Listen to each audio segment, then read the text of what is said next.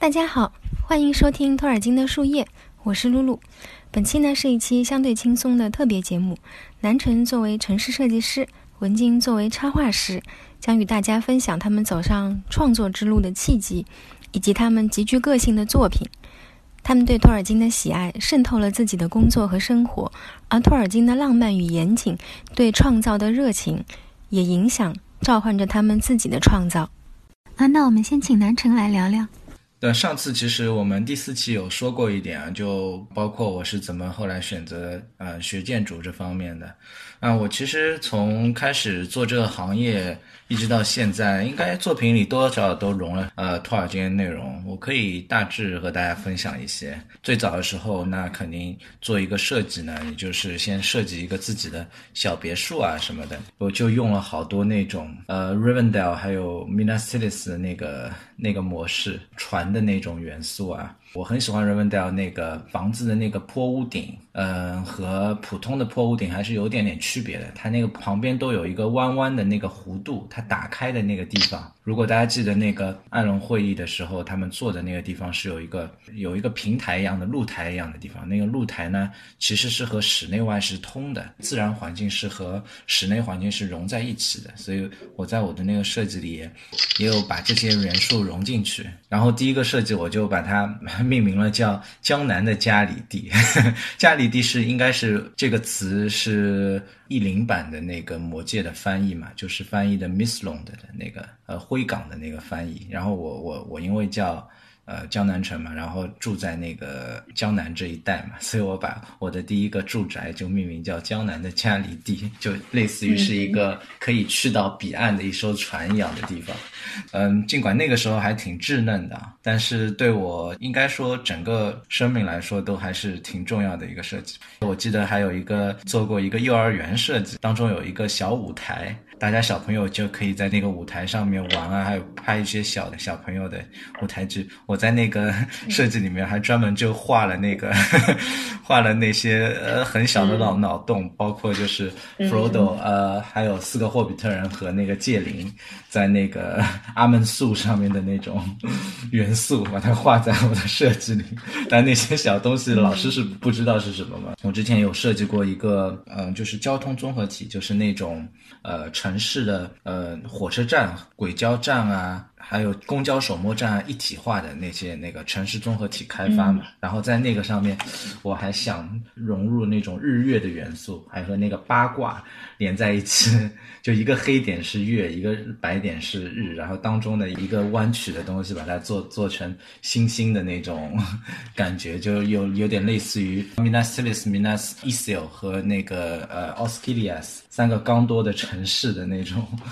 影射吧，包括我记得我本科毕业的时候还做过一个设计，是设计那个松江那边的一个，也是一个从城市综合体开发。然后我有一个灵感也是来自于刚多林的，就好像群山围绕的一个很漂亮的峡谷，把那个城市改造成类似于这种样子的模式。当中还有一个有点像 Rivendell 的东西在那边，一个城市剧院吧。本科的时候还是在刻意把电影里面的一些元素啊，还有书里读到的一些元素啊。把它呃拿过来呃直接使用，或者是直接把它嗯进行改造这样子。到了后面读托尔金的作品越来越多，然后越来越深入了之后，可能思维模式进行了一定的那个修正吧，应该说，尤其是到呃研究生的时候，呃研究生因为我在那个伦敦读的嘛，呃英国它那边的一个思维模式和中国这边还是有很大的不一样，相对来说更理性逻辑的一种思维模式。呃我以前在读本科的时候，最后做出来。设计漂亮就可以，嗯，但它的逻辑还有想法都是有点类似于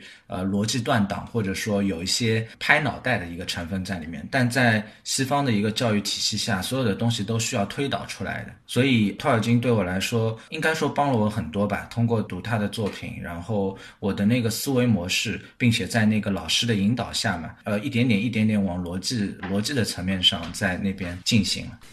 所以到了研究生时段，创造的东西相对来说，呃，它系统性就会好一些。之前我们的那个项目是在雅典那一边嘛，雅典正好也是一个呃神话特别丰富的一个地方，对吧？因为我们最早的时候其实是需要我们创作一个五百米乘五百米的这样的一个大的一个，等于是城市区块一个模型嘛，城市模型来展现你的一个理想城市是怎么样子。所以我我的那个题目其实就直接是沿用了托尔金的。呃，那个 Missopia，Missopia 这个词，它其实正好本身也是希腊那边过来的，它指的是 Miss Making，嘛，就是神话创作。然后我就把我的嗯整个立意就叫做城市的一个神话创作，an urban mythopia。然后我就想象了一颗一个机械化的一个。巨树啊，那个巨树有点像那个洛斯洛利安那边来的那种灵感，在那个巨树上，大家所有的房子啊都是可以移动的，上上下下移动这样子，有各种各样的那种滑轮啊，还有那种机械设备去可以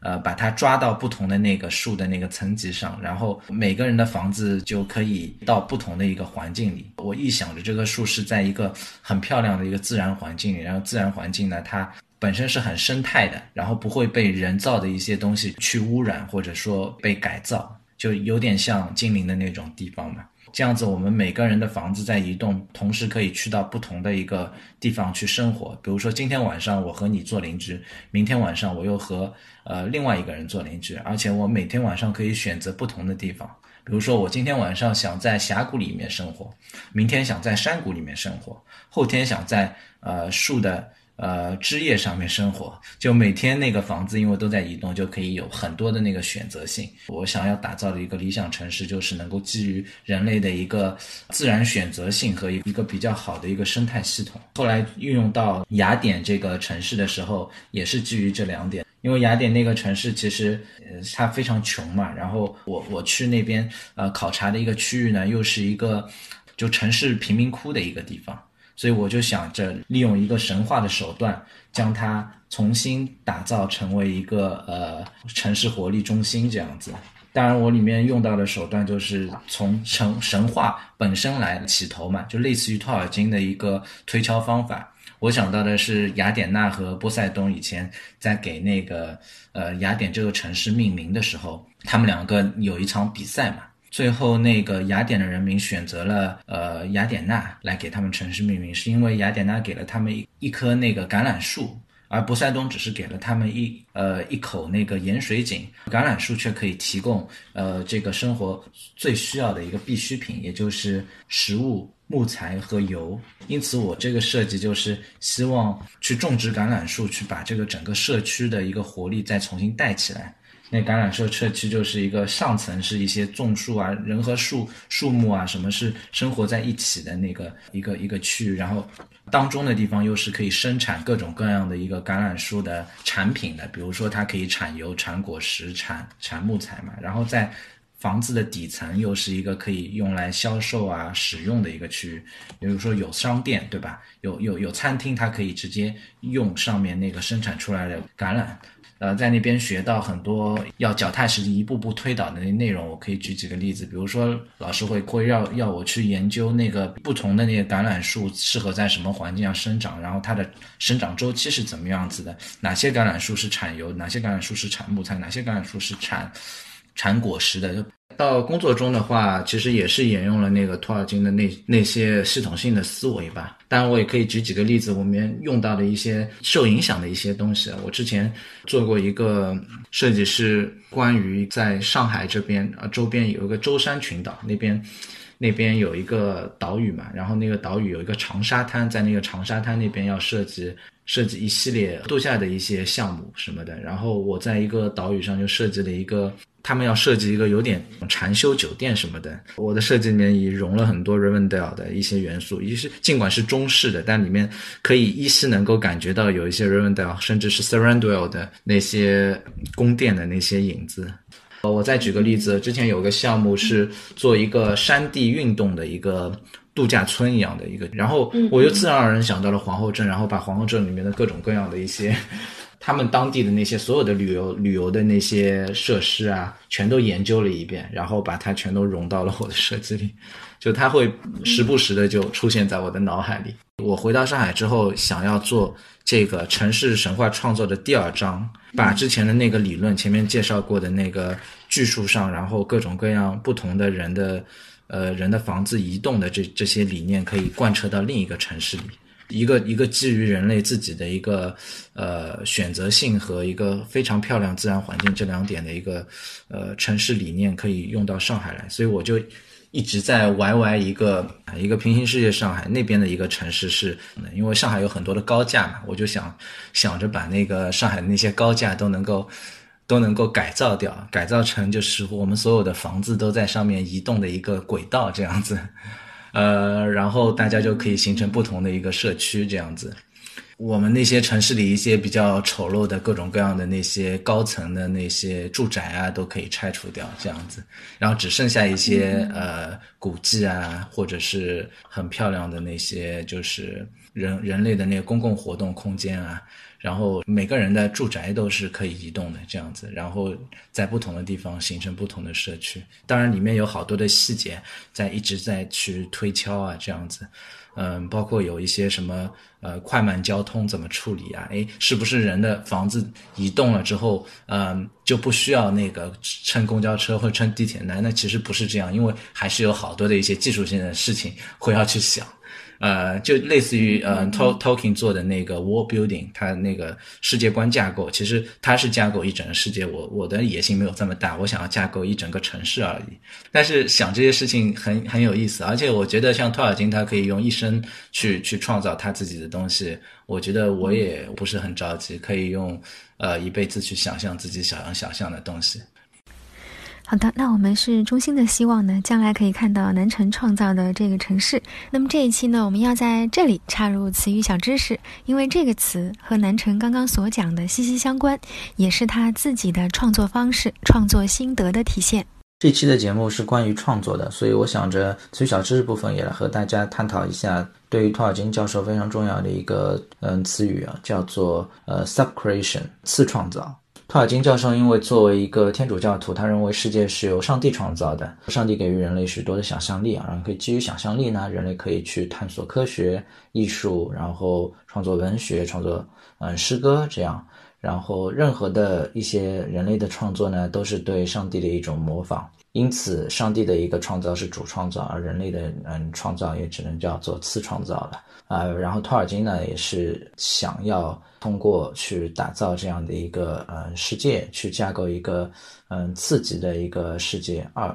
或者叫做 secondary world，嗯第二世界，然后去就从上帝那边等于是给予的养分啊，可以展现出来，或者他自己学到的各种各样的一些学科啊、艺术啊。呃，文学啊，各方面的一些理念都能够贯彻在里面。当然，对于一个无神论者来说，像比如说像我自己啊，嗯，刚看到这样一个解释的时候呢，应该说还是启发性特别强的。但是我也是呃想着，嗯，从一个无神论者的角度去转换这样的一个思维啊，嗯，对我来源，嗯，上帝的话，那当然也就是自然界了。其实所有的一些创作呢，它都是从自然本身去汲取养分的。既然是这样的话，呃，怎么样我们才能做出一些创新的东西呢？那就是呃，不能把自己的一个眼光局限在自己的学科里，而是要把眼光放长放广，然后去看各种各样的一些东西，然后从不同的学科里去汲取养分，而不是一对一的一嗯靠背复制。这样的话，我们才能做出突破来。这个其实也让我想到托尔金教授的呃另外一个呃论断啊，他的一些写作手法是叫做 applicability，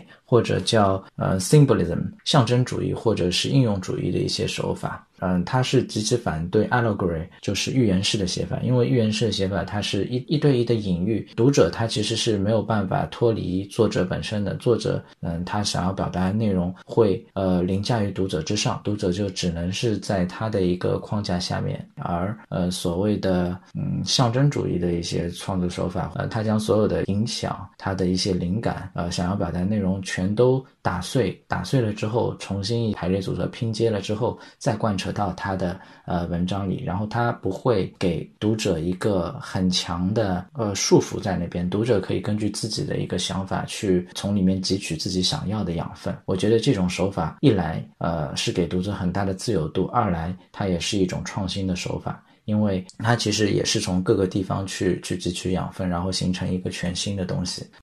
好的，感谢南城。接下来呢，我们就来听文晶聊聊。呃，原来我是一个比较对对画画或者是对其他的艺术形式都蛮感兴趣的一个人，但是有很长一段时间，我都是处于画着玩，喜欢什么画什么的状态。大概一直到那个二零一零年左右的时候，就是之前我其实都是画着玩，或者说我我其实一直画的东西就是去画电影中我喜欢的一些人物。那真正开始画画，可能是在读本科的最后两年这个阶段。其实因为我上次提到过，我本科读的是跟画画完全没有关系的理工科。正是因为这种差异，我觉得画画当时是作为我自己的一种放松的手段，就是去尝试一些素描、彩铅，去画人物肖像这类东西。然后，但是当然，我觉得这一类东西完全不能算上插画，只是一个画画的最基础的一个阶段，对吧？所以，真正我觉得我开始去尝试能被称为插画的这样东西，其实是从二零一零年的时候。但是当时真的，我觉得画的东西非常稚嫩。在二零一零年的年末的时候呢，就当时有一个想法，自己很多年来也结识了很多因为托尔金认识的朋友嘛，所以每到圣诞节，我都可能会画一些自己的那种贺卡，不一定是纸质的，它可能是一些电子版的贺卡，我想发给大家。然后当时就产生了一个想法，用托尔金的那个标记，就是长得很像树的那个那个标记，去画一个融合了中土元素的这样一张图。因为还处于一个创作插画的非常非常初期的阶段嘛，然后这个时候我就在想，怎么去把电影里的东西变成更有自己原创想法的东西。当然，我觉得这个时候可能因为因为非常早期，所以我可能还是受到电影的影响非常大。所以大家可以在这个画里面看到，比如说那个。Baroque 的元素，Bag End 的元素，然后 Rohan 或者那个 Baroque 这些元素，这些元素本身我可能都是经由电影中的设计形象改编的。然后另外一个就是，当时可能是看了很多这种嗯彩绘玻璃这种类型的图片，所以一个是觉得这个中土世界的这种比较遥远的感觉或者神圣的感觉，让我想结合这种。彩绘玻璃，或者去结合一些像卡尔特杰这样的元素，我没有想到，就是这张标记后来又非常受欢迎。其实，嗯，应该算是一个 fan art 吧。后来我觉得是一个可以称之为插画的创作，应该就是二零一二年的时候创作的一个系列。叫做 Journey Back to Middle Earth。然后当时因为那 The Hobbit 电影是要上映了嘛，所以借这个契机，我就是想去创作一套和中土的比较知名的地点有关系的这样一系列东西。也是因为当时就是一个思维上的延续吧，就是继续想用一些比较平面装饰感强烈的、有这种彩绘玻璃的。风格的东西去画画，所以当时那一套图也是充满了这种曲线的线条，比较衔接自然的那种线条，往中间填充了很多五彩斑斓的颜色。我当时是画了一组六张图，然后他们画的分别是 Hobbiton、Lothlorien、Lonely Mountain、Rivendell、Rohan 和 Gondor。比如 Rohan 的那一一幅，就是在上面融合了。很多元素，比如说代表柔汉的他们的一个图腾马的图腾，然后也融合了他们的那个 Edoras 那个宫殿，然后还有 Helm's Deep，还有在 The Two Towers 里面很重要的一个元素就是 Orthanc，还有 Tribute Ant 这些元素。就当时我一直是在想，怎样尽量抛开电影中已经存在的那些形象，把它变成更加自我的东西。所以这套《Journey Back to Middle Earth》的作品是比较早期的，二零一二年的。如果大家有兴趣的话，也可以到我的那个人的网站上去看看。我后面会把网站的那个地址附在介绍的地方。因为比较早期的时候，其实还和一些国外的那个托尔金圈有一些联系。当时受到那个 Corey Olsen 以及那个 Miss God Institute 他们的一个委托，给他们那个设计了一个网站的 logo。呃，当然，就是我现在回头再去看当时的设计，当时是一个完全业余的状态，我从来没有去系统的学习过插画到底怎么样去做，或者是平面设计 logo 怎么样去设计。我其实完全是凭凭一个。个人喜好和研究在做这件事情。然后这个 logo，如果大家现在去看他们那个 missgod 点 org，其实可以看到。不过如果让我现在再重新设计的话，我肯定会有很多改进。我非常想成为一个更专业的人，所以我我后来申请英国的插画的专业研究生。我现在回想起来，其实我还是可能会希望创作一些跟托尔金没有关系的东西，但是我好像一直受到了这个世界的束缚，我逃脱不了了。可能这就是一种命运吧。那如果既然逃脱不了，我就干脆。敞开胸怀去创作跟托尔金有关系的东西，所以在后来读研究生的阶段，我就是想去创作一些和托尔金诗歌有关系的作品。一个是因为当时正好是处于那个《Hobbit》电影上映的那那几年，当时我就去想怎么样通过什么样的手法去把它诗歌表现出来。当然，我觉得我一开始可能。目标还比较宏大，我可能是想创作好几首诗歌的插画，但是因为我觉得毕竟还是一个比较缺乏经验的人，所以可能最后做出来的数量不是很多。然后这边举一个例子，这首诗歌是出现在《Hobbit》第七章《Queer Lodging》里的一首诗歌。The wind was on the withered heath, but in the forest stood no leaf。那个开头的那首诗歌。我一直是生活在城市里的人，然后我每次看到诗歌里面的这种景物的描写，都能唤起我对自然的那种渴望。所以当时先选了这首诗歌来入手设计。当时我也是想摆脱之前用过的一些方式，所以就尝试了几个不同的方法。我先用那个水彩去画了很多很多不同颜色的水彩肌理，然后再把水彩肌理去填充到那个电脑画的黑色的画面里面，就是用水彩和。水彩的那种质感、色彩和一黑色的剪影去结合在一起，因为当时也是去看了一些不同的艺术家的东西嘛。因为可能我觉得诗歌本身它是一个很抽象的这样的一个形式，你在读诗的时候，你想到的东西肯定不会是一些非常非常细节丰富的画面，而是一种。很写意的画面嘛，所以我可能希望采用一种比较抽象的方式来表现这种诗歌的插画。然后当时还有一套，就是也是同样的诗歌创作的插画，是最后一张《The Last Stage》里面那个 Bilbo 的一首诗歌，就是 Bilbo 快要回到 Shire 的时候，走在路上唱起来那个 Roads go ever ever on over rock and under tree。By caves where never sun has shone, by streams that never find the sea，就是这这一首诗歌。我是画了一组，一共有五张画。因为是 Bilbo，然后因为是一个 Hobbit，然后我就想把圆形的门洞的这个元素放到画面里面，所以就是那五张画。中间都是呈一个圆形的，然后它的其他的元素画面都在那个圆形的周围，然后圆形中间是诗歌的段落。那我发觉你好像很喜欢创作那种主图形的那种插画，是吧？就不是单独一张的，比较喜欢创造那种呃系列型的，就同一个系列用同一个手法去。它可能就是需要你去创作一系列东西才能讲清楚一个故事，但因为比如说在这里。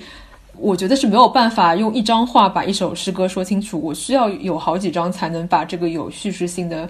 诗歌讲清楚，所以才会有这样一系列的东西。后来我毕业回国以后嘛，因为就是也做了跟插画和艺术有有一定关系的工作，所以会接触很多其他专业的人，比如说我认识了一些服装设计。专业的人，我认识了一些平面设计师，然后在这个过程中，我可能学到了他们专业中的一些手法。我后面很希望把一些其他专业的东西用到我的创作里，所以可能就是近一年的事情吧。然后我我就想做一些和刺绣有关系的插画创作。虽然刺绣真的是一件非常非常耗费时间跟体力的活，但是我觉得它，因为因为你用线的时候。你好像在做一个印象派的画的这种感觉，因为线的颜色可能没有办法像你颜料一样想渐变就渐变，根据你的想法去渐变，它就是一个颜色，你要挑很多颜色出来。线的颜色其实很有限制，你你不可能同时买齐几百种颜色，对吧？所以有时候会觉得用线来作画的时候，你会尽量的想，我到底用哪个颜色才能表现出一种。那种最贴合你想创作的那个画的真实情感的这样的一个色彩，因为我有蛮多次去新西兰旅行的经历，还有就是在苏格兰高地看到的一些嗯很美丽的自然的景象。我觉得其中嗯我可能最最最印象深刻的就是在野外的一些树，就是树本身它是一个很长寿的植物，然后。树也可以见证到一些时代的变迁、年代的变化，甚至是你可以说树这个东西，跟旅程它是有一定的关系的。就是你可能你这次到这里，这棵树在这里，你你下次再去，这棵树还在这里，但是它的样子可能会产生变化。所以我觉得树这个元素一直一直很吸引我，所以我就是想用刺绣的方式去创作一套跟树有关系的插画。然后现在。绣了四幅吧，但可能这个过程还要继续下去。但这个真的非常耗费时间跟眼睛，所以就在慢慢的进行中。所以当我们我们命名我们这档节目为托尔金树叶的时候，其实一开始没有想到说要。给每一期的那个封面图都画一个图，但是但是因为是树叶嘛，而最近又一直在画树有相相关的东西，所以后来我就想可以每一期都画一个和树有关系的图作为我们的封面图。然后其中比如说前几期那个托尔金和世界大战这个主题的时候，我会尽量去把树画的看起来嗯有点枯萎或者是。惨败的那种形象，然后在之前比较欢乐的时候，我会选择一些看起来非常色彩斑斓的那个树的画放在里面。然后我也希望我们节目一直做下去，然后我画的这个树越来越多，其中也有一些能够变成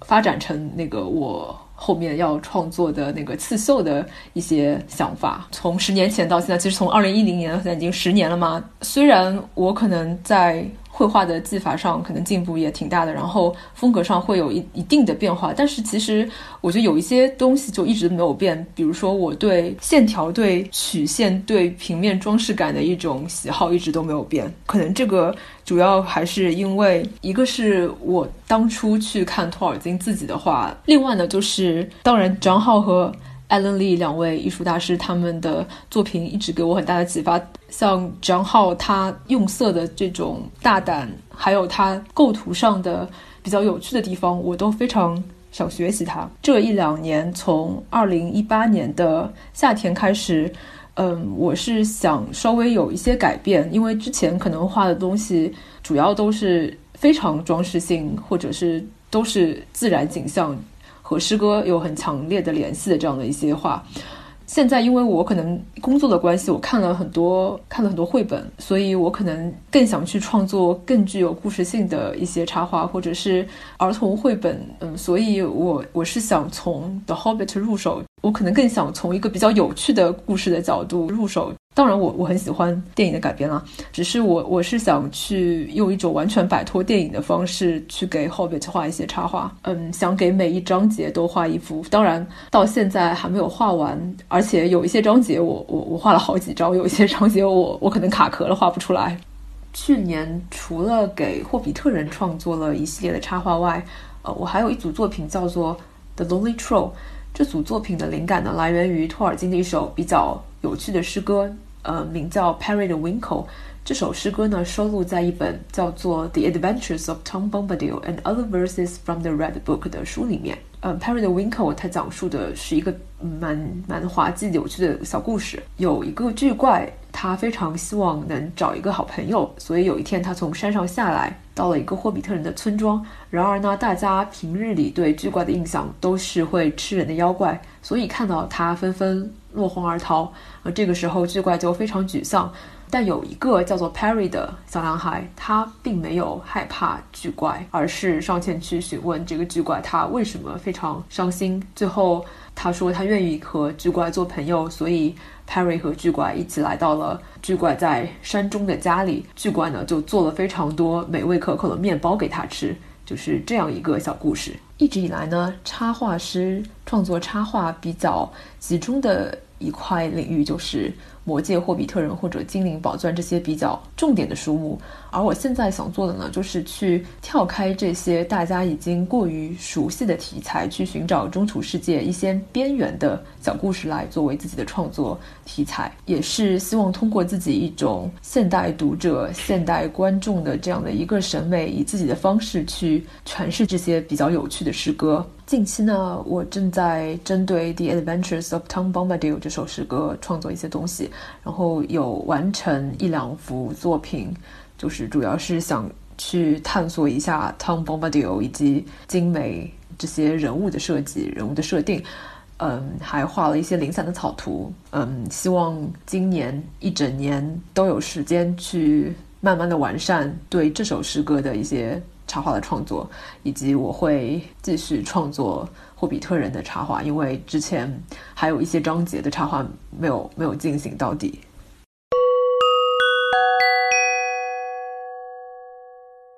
好，本期节目到这里就结束了，感谢南辰和文晶的分享。也期待他们各自创造的世界能被越来越多的人知道。那下期节目呢，我们将开启一个新的，对我们来说十分庞大的主题——托尔金与生死，敬请期待。感谢你们的收听和陪伴，我们下期再见，拜拜。